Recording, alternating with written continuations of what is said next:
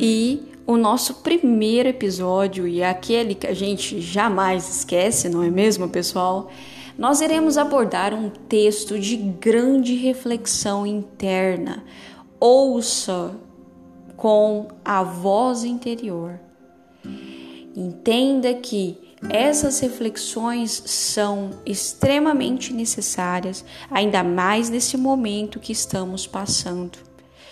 Entenda que o nosso eu, a nossa sabedoria interior, a nossa intuição ou qualquer coisa que você queira chamar, ela é extremamente importante na nossa vida. Não devemos descartá-la. Por isso esse texto, ele fala muito sobre isso. Ele se chama Fazer Grandemente as Coisas Pequenas. O autor é Huberto Roden.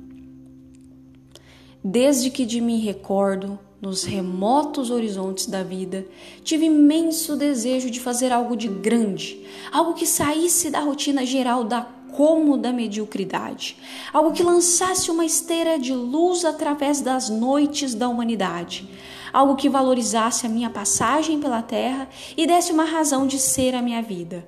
Só Deus sabe quanto tenho suspirado por essa grande alvorada, em que eu pudesse fazer algo de grande, mas a minha vida era feita toda de coisas pequenas, como ordinários seixinhos brancos, cinzentos e pretos na poeirenta estrada do meu monótono viver por onde transitava o tropel das banalidades anônimas. E eu fazia com pequenez essas coisas pequenas da minha rotina cotidiana, fastidiosa e incolor, e continuava a suspirar pelo grande acontecimento que valorizasse com sua grandeza a pequenez da minha vida, mesquinhamente vivida. Um dia aconteceu algo de grande, algo como uma celeste epifânia, como uma epopeia divina, e cruzou os caminhos cinzentos da minha vida.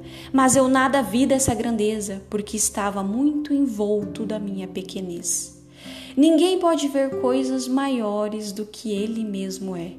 E continuei a esperar, a esperar pelo grande acontecimento da minha vida, que me redimisse da irredenção das minhas mesquinharias.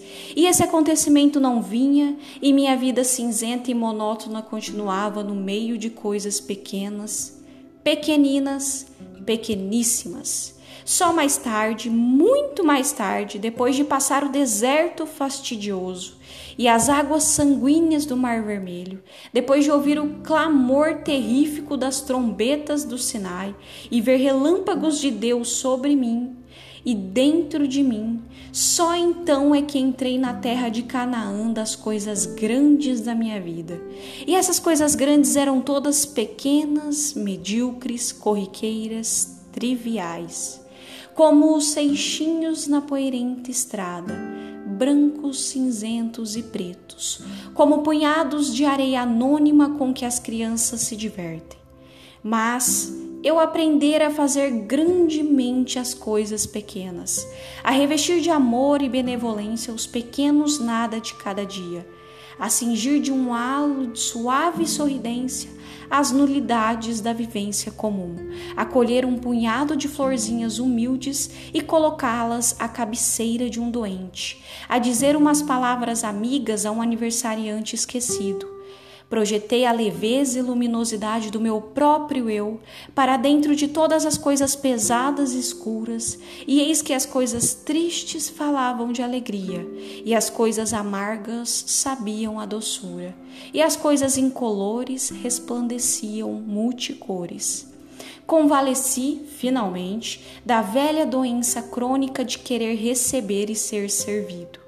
Convalesci para a nova e vigorosa sanidade de querer dar e servir, dar do que tinha, dar o que era, dar do meu e dar o próprio eu.